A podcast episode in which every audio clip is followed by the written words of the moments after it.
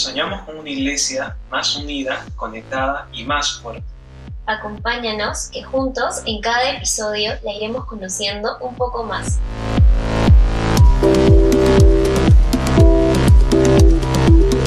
Hola, ¿qué tal? Bienvenidos a un episodio más. Eh, hola Richie, ¿cómo estás? ¿Qué tal? ¿Qué tal, Nicole? ¿Cómo estás? ¿Qué tal, gente? ¿Cómo están? De nuevo, bienvenidos a un nuevo episodio, como ya lo dijo Nico. Y feliz y encantado de estar de nuevo con ustedes. Este, el día de hoy tenemos a un invitado muy especial.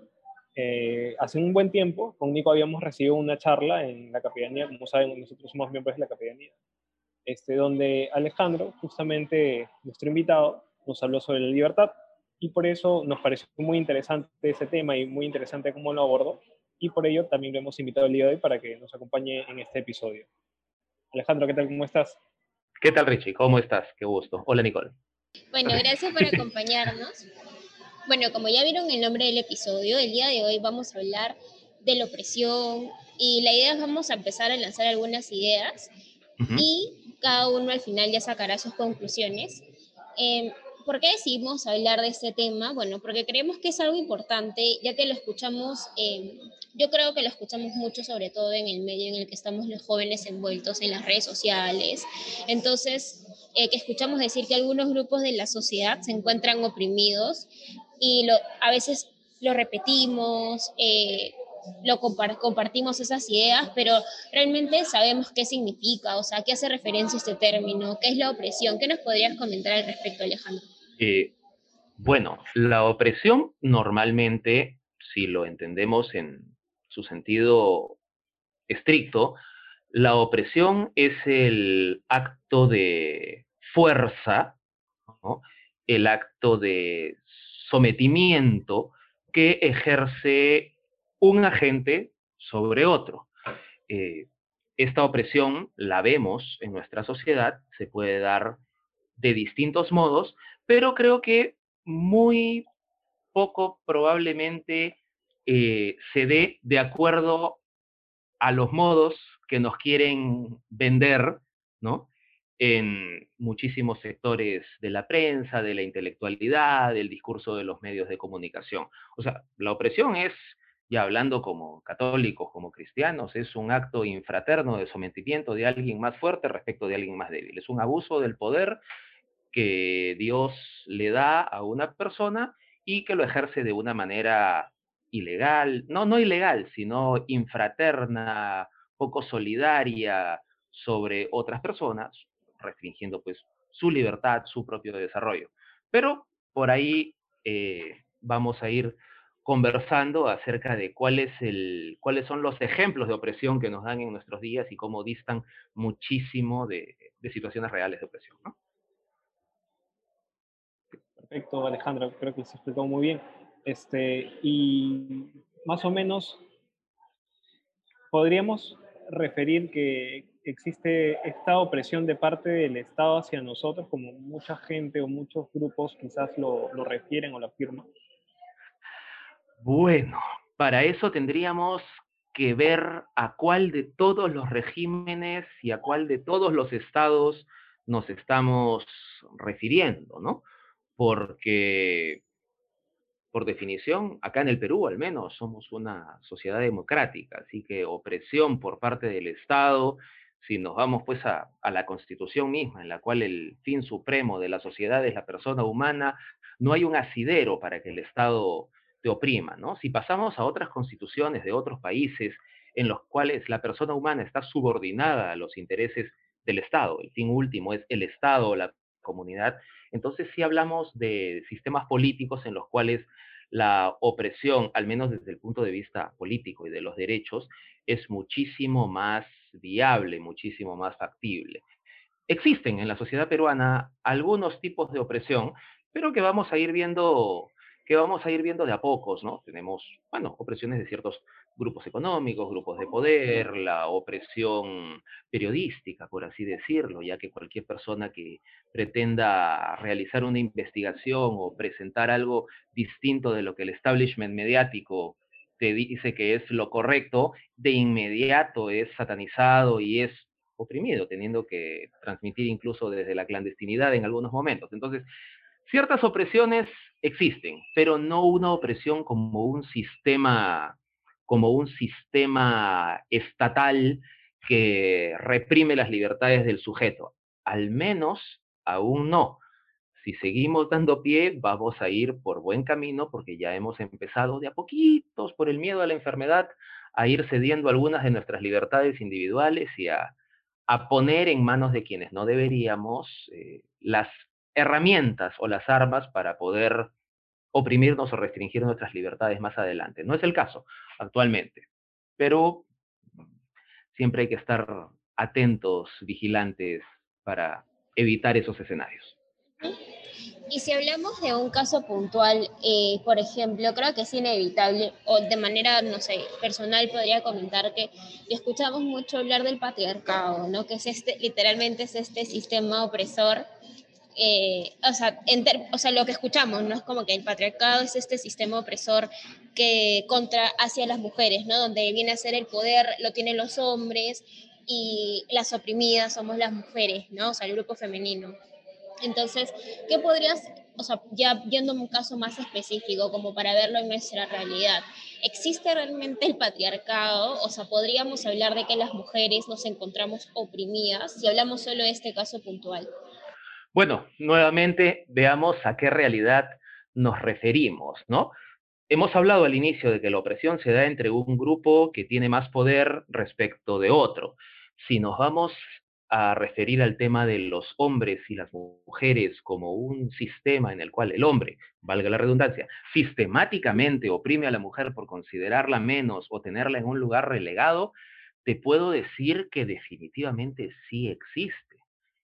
Sí existe en Afganistán, sí existe en muchísimos países islámicos, sí existe dentro del hinduismo, donde tú tienes, por ejemplo, que, bueno, hace menos de 30, 40 años se ha abolido, se ha declarado ilegal el sati, ¿no? Que es la tercera vía por la cual, el tercer camino que una mujer puede tomar cuando enviuda, porque para la religión hinduista y para la sociedad hindú, cuando una mujer pierde a su esposo, solo tiene tres caminos. Uno, casarse con el hermano mayor de su difunto esposo.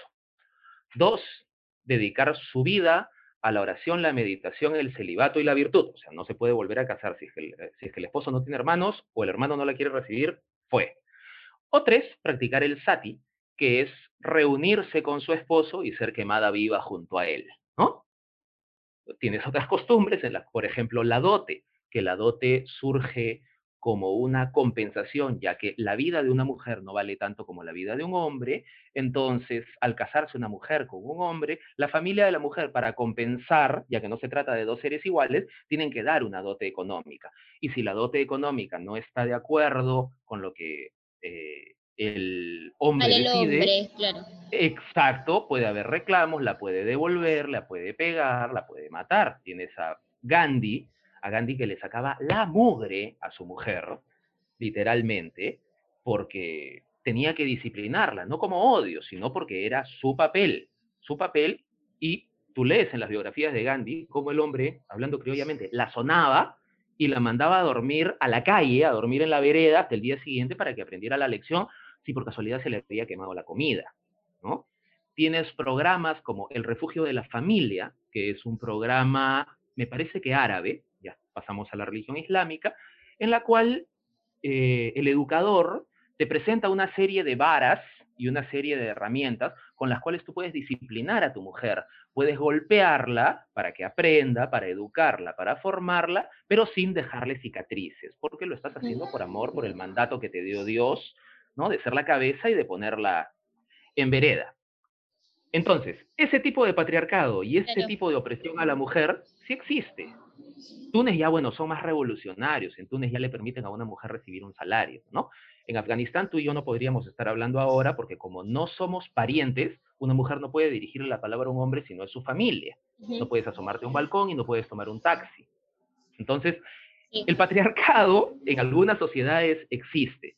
Ahora, si alguien te dice que el patriarcado existe en la sociedad occidental, vamos. O sea, Estamos hablando tal vez de la sociedad menos patriarcal de toda la historia, aquella sociedad en la cual a nosotros, los hombres en Occidente, nos enseñan que a la mujer no se le golpea ni con el, no se le toca ni con el pétalo de una rosa, una sociedad en la cual es un agravante agredir a una mujer por la diferencia de fuerzas, hablamos genérica, pues no comparemos, por ejemplo, a un hombre sedentario con una deportista profesional, ¿no? Ya, bueno, Valentina Shevchenko es más fuerte que muchos hombres que conozco, tal vez me incluyo, pero, pero por regla general, la sociedad occidental sí es consciente de las diferencias, no superioridades, diferencias que nos hacen seres complementarios. Entonces, en nuestra sociedad occidental, el patriarcado, vamos, yo te diría que, que, no, que no existe. Y al respecto van a ir surgiendo algunos ejemplos de cómo, de cómo eh,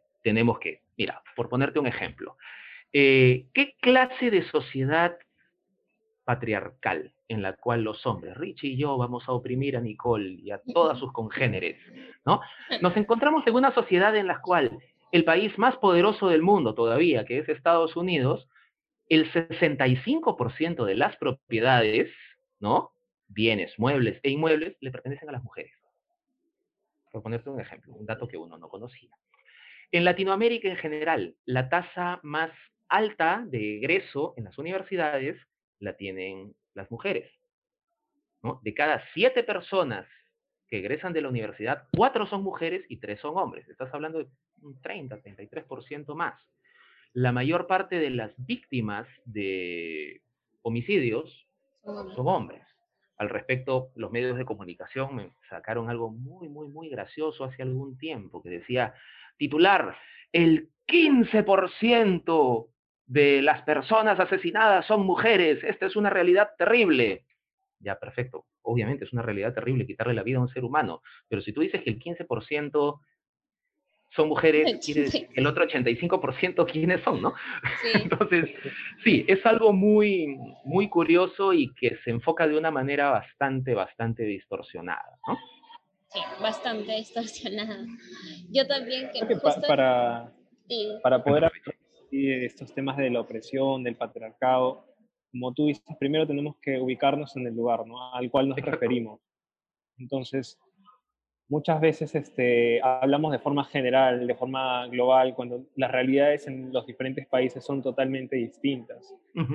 primero creo que para poder referirnos a todo ello, tenemos que ver, como tú has mostrado ahorita, estas cifras, estos números, esta realidad, para poder recién comprender si, si de verdad existe esta, opresión como se menciona. ¿no? Claro, es que dato mata relato y la mejor forma es abordar la realidad, que es uno de los grandes problemas, es una de las grandes cosas de las que adolece nuestra sociedad actual. O sea, nos negamos a ver la realidad por completo nos, dejamos llevar mucho por nuestras emociones y creo que parte de este discurso que escuchamos de que las mujeres estamos oprimidas eh, es, se deja llevar mucho por nuestras emociones, ¿no? O sea, el, un poco la frustración, el, la, o sea, una, una empatía, dirías yo, hasta dañina, ¿no? Porque es como que asumes como tuyo la presión que tú no estás sufriendo en este momento, no sé, como mujer, digamos, no realmente sistemáticamente yo no creo que sea una persona oprimida, pero digamos,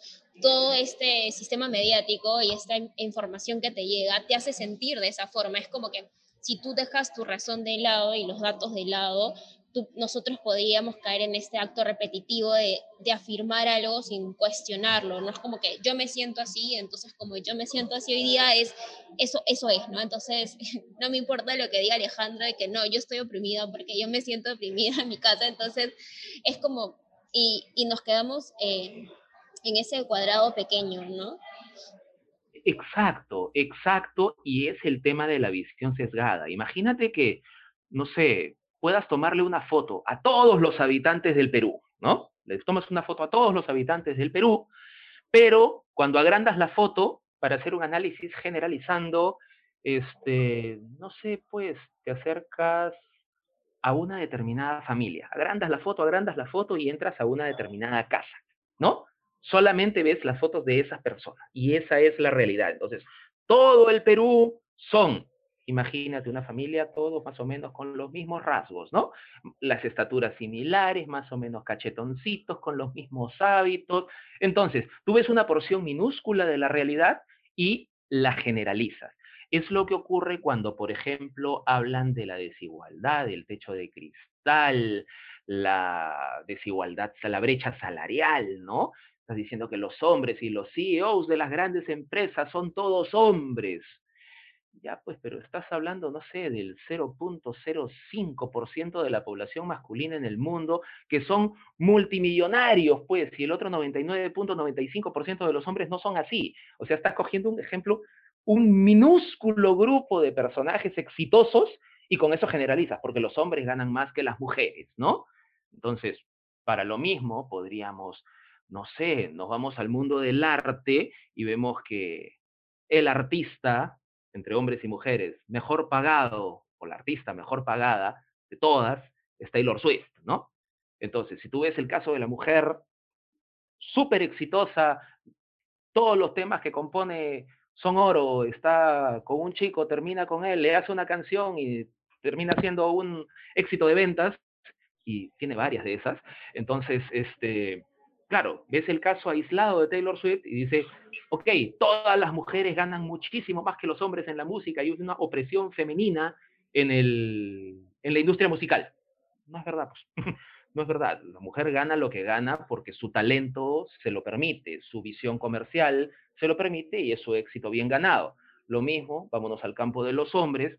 Oye, ¿por qué CR7 y Messi cobran muchísimo más que Megan Rapinoe, que es la futbolista que siempre enarbola la bandera de la igualdad de salario en los Estados Unidos, ¿no? Bueno, pues porque es distinto, producen distinto. Eh, ¿Por qué Djokovic, Federer y Nadal ganan más que las hermanas Williams? Bueno, primero ponlos a jugar, vamos a ver quién gana. Eh, segundo, los Grand Slams entre mujeres es al mejor de tres sets, en los hombres es al mejor de cinco. O sea, hay diferencias reales saltemos diametralmente al otro lado. ¿Por qué las mujeres ganan cientos de veces más que los hombres en la industria del modelaje? ¿no? Y así, puedes saltar de una industria a la otra. Eh, hablemos, no sé, de la ingeniería de minas o del campo electrónico. Hay más hombres que deciden estudiarlo y es una industria que paga bien, ¿no? Vayámonos a un tema totalmente anticatólico, vayámonos al cine para adultos las mujeres ganan decenas de veces más que los hombres. Entonces, desigualdades hay, pero no desigualdades en función de sexo o de género, como les gusta decir, ¿no? Sino que hay desigualdades porque todas las personas tenemos diferentes gustos, diferentes capacidades, diferentes vocaciones, diferentes entornos, diferentes oportunidades. Es verdad, ¿no? Lo importante es que seamos iguales ante la ley y cada uno pueda tener las oportunidades suficientes para desarrollarse en aquello que pueda ser mejor.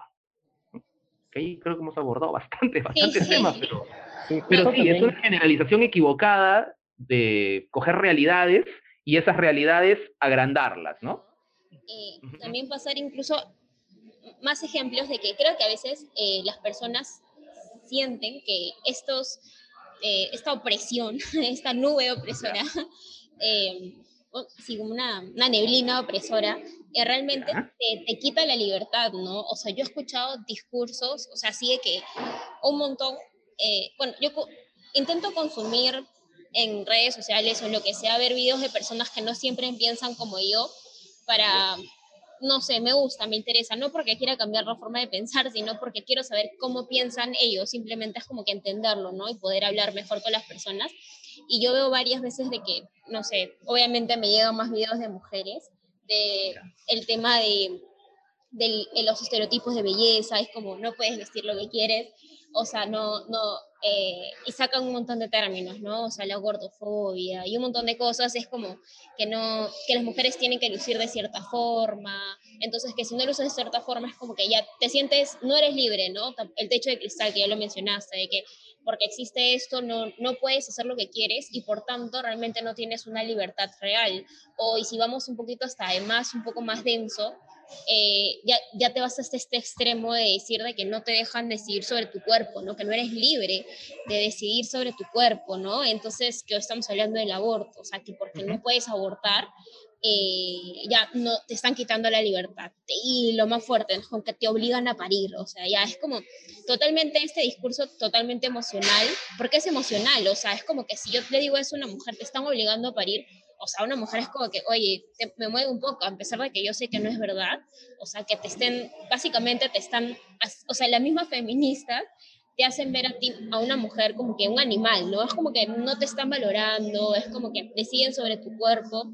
¿Y qué podríamos, o sea, realmente podríamos decir que estos ejemplos de los que hablamos eh, nos quitan la libertad? O sea, ¿qué, qué podríamos, qué nos podrías comentar sobre esto? Es que, ¿qué es lo que ocurre? Acuérdense de la charla que tuvimos de libertad y hay un concepto que va muy ligado a la libertad, que es la responsabilidad el concepto distorsionado de libertad que tenemos, que nos quieren vender en nuestros días, está totalmente reñido con la responsabilidad. Entonces, claro, tú puedes ser libre de hacer lo que quieras. Y me refiero a lo que quieras, pero ese lo que quieras tiene consecuencias. Y la libertad, ya que implica responsabilidad, implica, vamos, asumir las consecuencias de tus actos, ¿no? Estamos hablando de, no sé, vamos a hablar de la opresión de los estándares de belleza. Alguien, a nuestras queridas mujeres, les dice que tienen que ser obligatoriamente, vamos a poner un estereotipo, ¿no? Este, rubia de un metro, de un metro setenta, noventa, sesenta, noventa, con el cabello largo y taco 12, ¿no? Y vestir ropa pegadita. Ya, bueno, es un estereotipo, es un estándar de belleza para algunos. Si está en tus medios y en tu voluntad adecuarte a esos estándares porque es lo que tú quieres, bueno, ya no mides un metro setenta, no vas a poder crecer si mides un metro cincuenta, ¿no? El cabello se tiñe y la silueta se trabaja con deporte o pasando por el bisturí. Pero si es lo que tú quieres, genial. Ahora, la chica que cumple con todos esos requisitos, Resulta que le gusta un chico y al chico le gusta, no lo siento, me gustan chaparritas y morochas. Pero no, yo he cumplido con todos los estándares, entonces tú tienes que enamorarte de mí, ámame. No, lo siento, es tu, es tu estándar, tú decidiste cumplir con esto y la otra persona tiene otros gustos.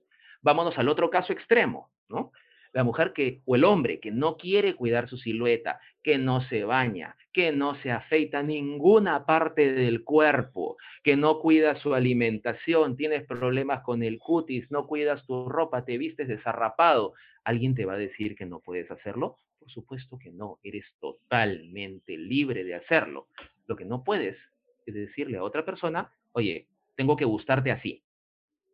De repente encuentras a alguien a quien le guste así y genial, pero es libertad y responsabilidad, ¿no? Este, yo me decido empujar pues tres hamburguesas y dos litros de Coca-Cola todos los días, ¿no? Y al final termino sufriendo de hígado graso. No, que sabes que la naturaleza es higadofóbica, pues porque yo quiero poder comerme todas las hamburguesas y toda la Coca-Cola que quiero, pero que no le pase nada a mi cuerpo. No, hay responsabilidad. Hay responsabilidad. Yo decido tener relaciones sexuales con alguien y producto de esas relaciones surge un niño. Ya fue concebido. No nació, pero ya fue concebido, ya existe. O sea, no es que la maternidad será deseada o no será, ya eres madre. Y si lo abortas, no vas a dejar de ser madre, vas a ser la madre de un niño, de un niño muerto. ¿no? Eh, y eso va para los dos porque en el momento de la fecundación ella es madre y él es padre. Entonces, los dos tuvieron la libertad de tener relaciones y producto de esas relaciones concibieron un niño. Surge la responsabilidad, surge la responsabilidad del padre de no borrarse, de cumplir con sus deberes, de darle lo mejor a esta nueva vida que le fue por gracia, porque los caminos del Señor son extrañísimos, que le fue por gracia otorgado concebir. Lo mismo se diga de la madre, ¿no? Ahora, una de las dos partes no quiere cumplir su responsabilidad, asumamos que sea el padre, se va, se borra, desaparece, pero que una de las partes haciendo uso de su libertad, decida eludir su responsabilidad, no quiere decir que la otra vaya a dejar de hacerlo.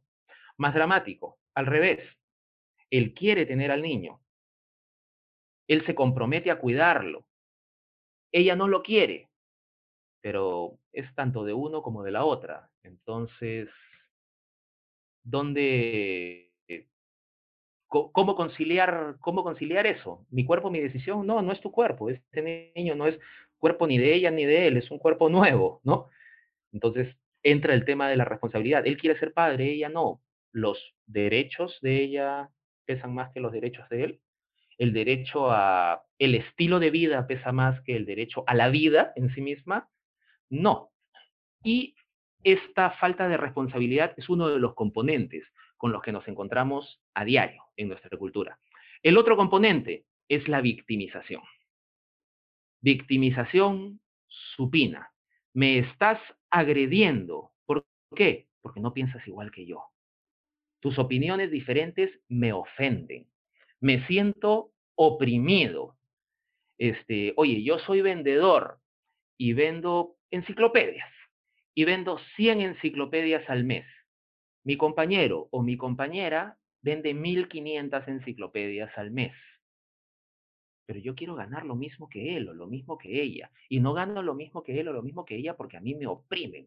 ¿Y sabes qué? Me oprimen por mi color. Me oprimen porque estoy gordito. Es por eso que no gano lo mismo. No, no gano lo mismo porque no vendo la misma cantidad. Es eso, victimización supina. Hace poco en la mañana estaba conversando con un muchacho que salió a marchar por este tema de la vacancia y todo el tema. Y desde su canal de YouTube incluso animaba a gente a marchar. Bueno, es su derecho, tiene todo el derecho del mundo, nadie le va a decir por qué va a marchar y por qué no. Pero uno sí le puede decir, oye, me parece que tus razones son equivocadas. Y me parece que las consecuencias de la acción ciudadana que han realizado son equivocadas. O las consecuencias han sido negativas. ¿Qué opinas de las consecuencias actuales? La respuesta es, deja de ofenderme, fue, deja de ofenderme con estas preguntas. Tú no tienes derecho a, ¿qué fui? Vulnerar mi libertad y pretender imponerme por qué debo marchar y por qué no. No, compadre, ya marchaste, es su derecho. Yo lo que te pregunto es, ¿estás satisfecho con los resultados? No te estoy atacando, no estoy vulnerando. Ofendidísimo. Ofendidísimo. Y así muchos. Dile a, no sé, pues, dile a un hombre que puede tener algún desorden de identidad, con muchísima empatía, con mucho, con mucho cariño y con mucha caridad, nadie está libre de tenerlos, un hombre que se siente una niña de seis años, ¿no? Eh, dile que, oye, como ya cumplió cuarenta y tantos, tiene que revisarse la próstata, pues, ¿no? Eh, pero se siente ofendido porque me estás ofendiendo, me estás atacando. No, te estoy diciendo algo, te estoy consignando un hecho, pero yo me siento una niña de seis años. Sí, pues, pero, pero ahí te tienes que revisar, ¿no? Entonces, es eso, la victimización. En lugar de afrontar el diálogo, la gente prefiere, la mejor forma de ganar una discusión en estos días es decir, me has ofendido, no voy a seguir perdiendo el tiempo dialogando contigo porque eres un y empiezan las etiquetas. Intolerante, misógino, xenófobo, este, conservador, fanático, religioso, homofóbico, islamofóbico, etcétera, etcétera, etcétera, ¿no? Racista, por supuesto. Este, y la cultura de la victimización los lleva a que basta con que tú te sientas ofendido, ya ganaste la discusión. Algo muy frecuente hoy en día. algo muy típico. Como tú ya lo has mencionado, separamos ¿no? en la libertad la responsabilidad, separamos a la hora de, o sea, incluso a la hora de tomar una decisión, a la hora de hacer algo, no pensamos mucho en las consecuencias de esta decisión, de este acto, ¿no? Como tú también lo dices, el, la victimización al final, ¿no? Para no poder escuchar o entender la consecuencia de este acto, ¿no? Como que nos tapamos las orejas y no queremos saber más y, queremos seguir actuando de la misma forma, porque creo que muchas veces no queremos entender qué es lo que ha ocasionado nuestro actuar para poder seguir actuando de esa forma, ¿no? Como Nico lo mencionaba hace un rato, es, lo hacemos por, porque queremos simplemente, ¿no? Nos basamos en nuestras emociones y no, no vamos un poquito más allá, no nos detenemos a pensar en esto qué podría causar o cuál sería la mejor opción. Y como tú también lo mencionas, ni siquiera nos detenemos a escuchar la opinión de la otra persona, ¿no? Y estamos muy a la defensiva en cualquier opinión que diferente a la nuestra, nos mostramos siempre a la defensiva y ya nos estamos ofendiendo y ya viene esto lo de la generación de, de cristal, que mucho se menciona ahí por internet. Es verdad, es verdad. Y hay muchísimo por analizar cada uno en su propia conciencia en busca de la verdadera tolerancia, porque la verdadera tolerancia consiste en aceptar a la otra persona aun cuando piense diferente de nosotros. Ese no es el concepto de tolerancia que estamos manejando en nuestros días. En nuestros días, tolerancia es, piensas igual que yo. Si no piensas igual que yo, eres intolerante. El principal requisito para que exista la tolerancia es que haya una diferencia, es, que haya una, es que haya una divergencia. Y es así que uno tolera y dialoga, y es así que se construye ciudadanía, no ofendiéndose, no victimizándose, no generalizando, no pateando el tablero y siempre, siempre estando abiertos a la posibilidad de ser uno el que está equivocado. O sea, en el momento en el que tú dialogas con alguien y ese te dice, vamos a dialogar, vamos a conversar sobre tal tema, pero te anticipo que digas lo que digas, nada me va a hacer cambiar mi opinión, estás perdiendo el tiempo en hablar con esa persona. estás perdiendo el tiempo en hablar con esa persona. O sea, sea para todo, para temas de filosofía, de teología, de política, de historia, para tratamientos contra el COVID. O sea, la tolerancia está y la apertura mental está en buscar la verdad, está en siempre pensar, oye, puedo estar equivocado, tal vez no diametralmente equivocado, pero de la conversación con esta otra persona puedo recibir algo que me enriquezca, sin por ello sentirme oprimido, ¿no? Nuevamente pasamos al tema de la opresión. Si hay algunas diferencias en nuestro sexo que hagan que una parte tenga cualidades que la otra no y viceversa, que permitan complementarse, ¿no? Por ejemplo, si hablamos en líneas generales, la capacidad de empatía que tiene el sexo femenino es mucho mayor que la que tiene el sexo masculino. La capacidad de leer entre líneas, sea para obtener conclusiones brillantes muchas veces, sea para crear problemas también, pero no importa, eso es otra cosa, este, que tiene el sexo femenino es brillante, es admirable, o sea, la literalidad excesiva en la que a veces caemos los hombres eh, hace que haya cosas que hagamos peor que las mujeres.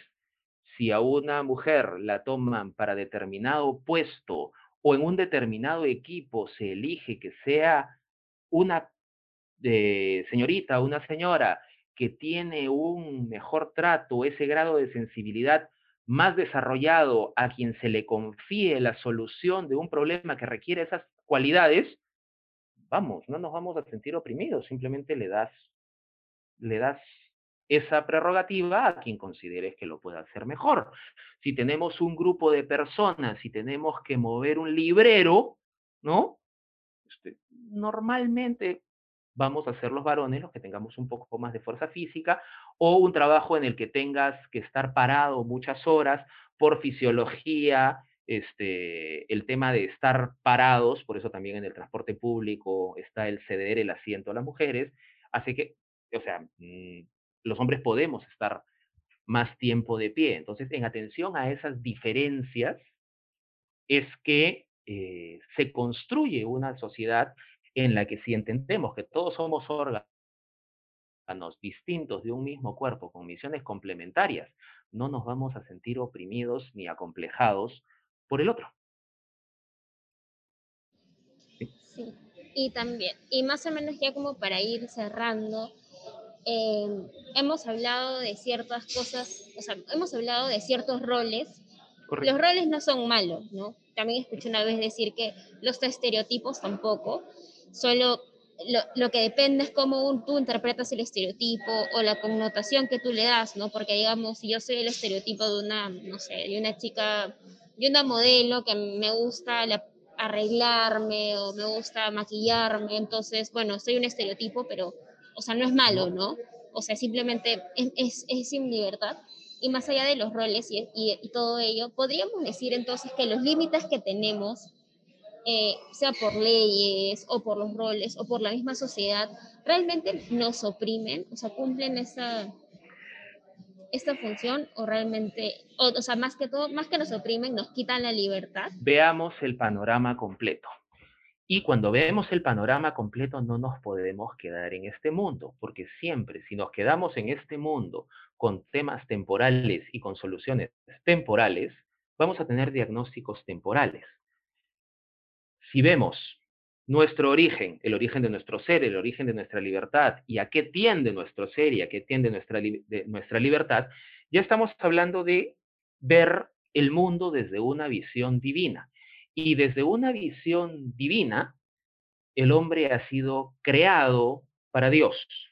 Entonces, la gran opresión que hay en este mundo es el pecado. Y es ese pecado el que nos lleva a ser infraternos, poco solidarios, el que nos lleva a aprovecharnos de los demás. Por esa tendencia a la eficiencia que tiene el hombre, que tendencia desordenada te puede llevar al pecado, porque ser eficiente no está mal, pero ser eficiente de manera despiadada, sin importarte el resto, es pecado.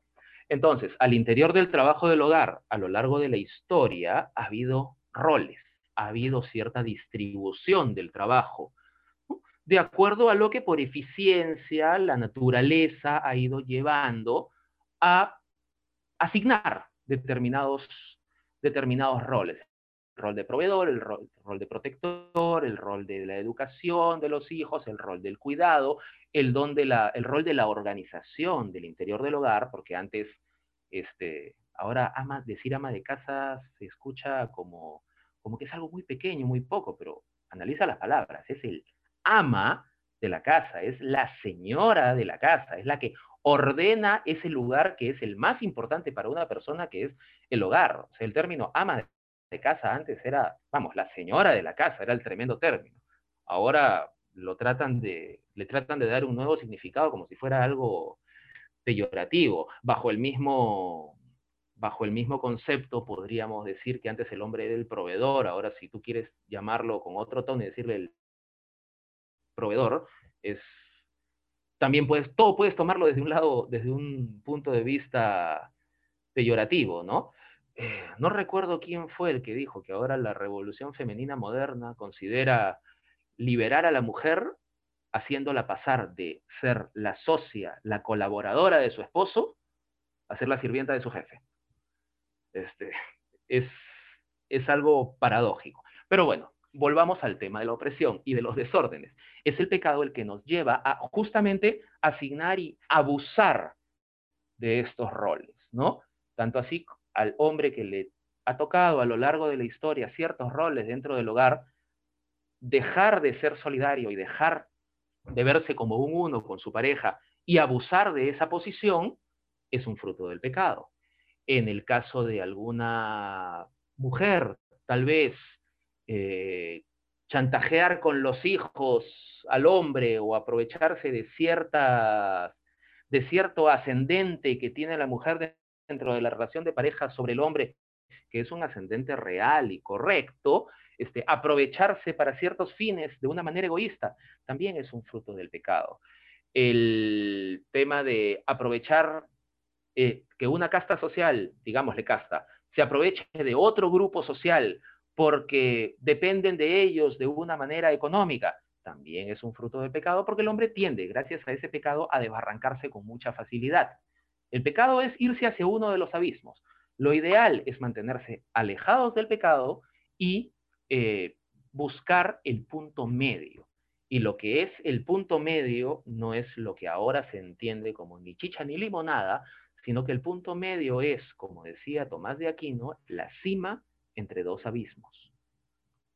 Entonces, el saludable punto medio, por ejemplo, en una relación de pareja, es una sana repartición de las labores del hogar y de la provisión ¿no? para el hogar, todas las labores, las externas y las internas, las labores de crianza y las labores de pareja, una saludable repartición. ¿El pecado a qué nos lleva? Nos lleva a irnos de repente por un lado, que es el antiguo, digamos, macho opresor, ¿no? Que, que no tiene una esposa, sino tiene una sirvienta, ¿no? O nos lleva a irnos por el otro abismo, que es dos seres prácticamente asexuados, que se consideran iguales, con roles intercambiables, y para quienes más importante es lo que le llaman el desarrollo profesional, que el interior de su hogar. Entonces, una vida profesional brillante de cada uno para afuera y un hogar hecho pedazos porque los dos están fuera. Son abismos. Manejarse entre esos dos abismos es mantenerse alejado de aquella, aquellos barrancos a los que el pecado nos lleva y nos permite ese alejamiento del pecado mantenernos en el saludable punto medio, que es, repito, la cima entre dos abismos.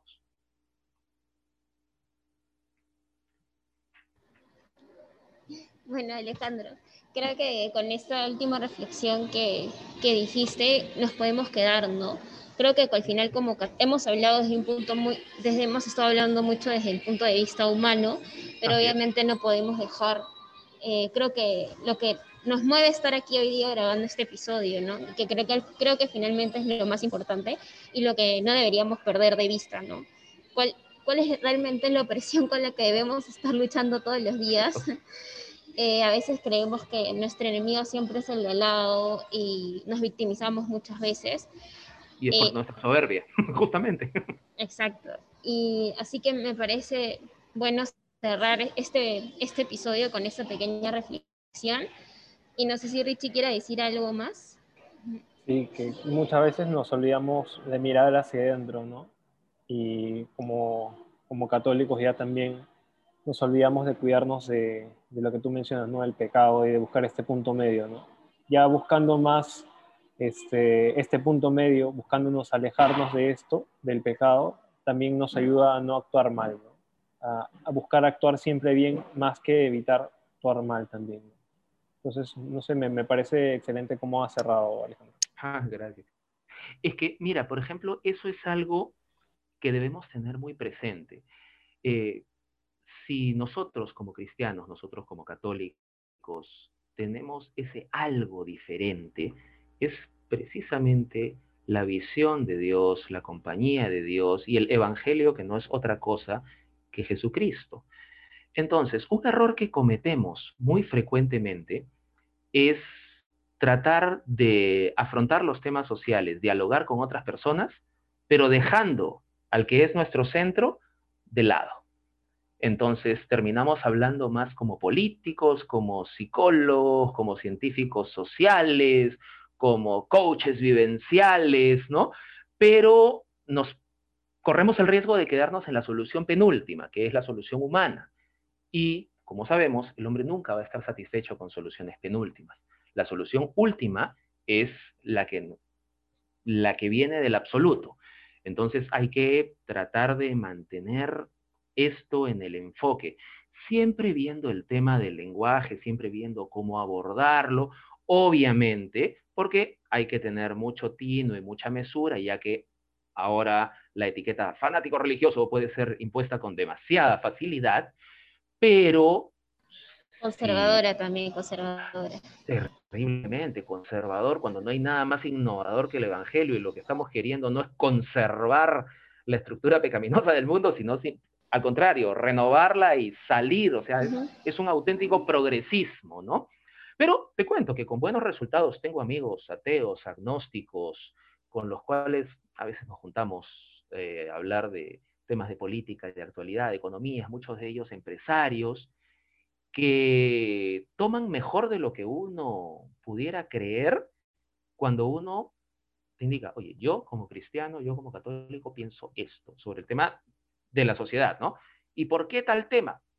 Como humano, te comento eh, los temas de economía, por ejemplo. Ni izquierda ni derecha, ¿no? Sino que ni el mal llamado centro, ¿no? Que no es otra cosa que una izquierda disfrazada.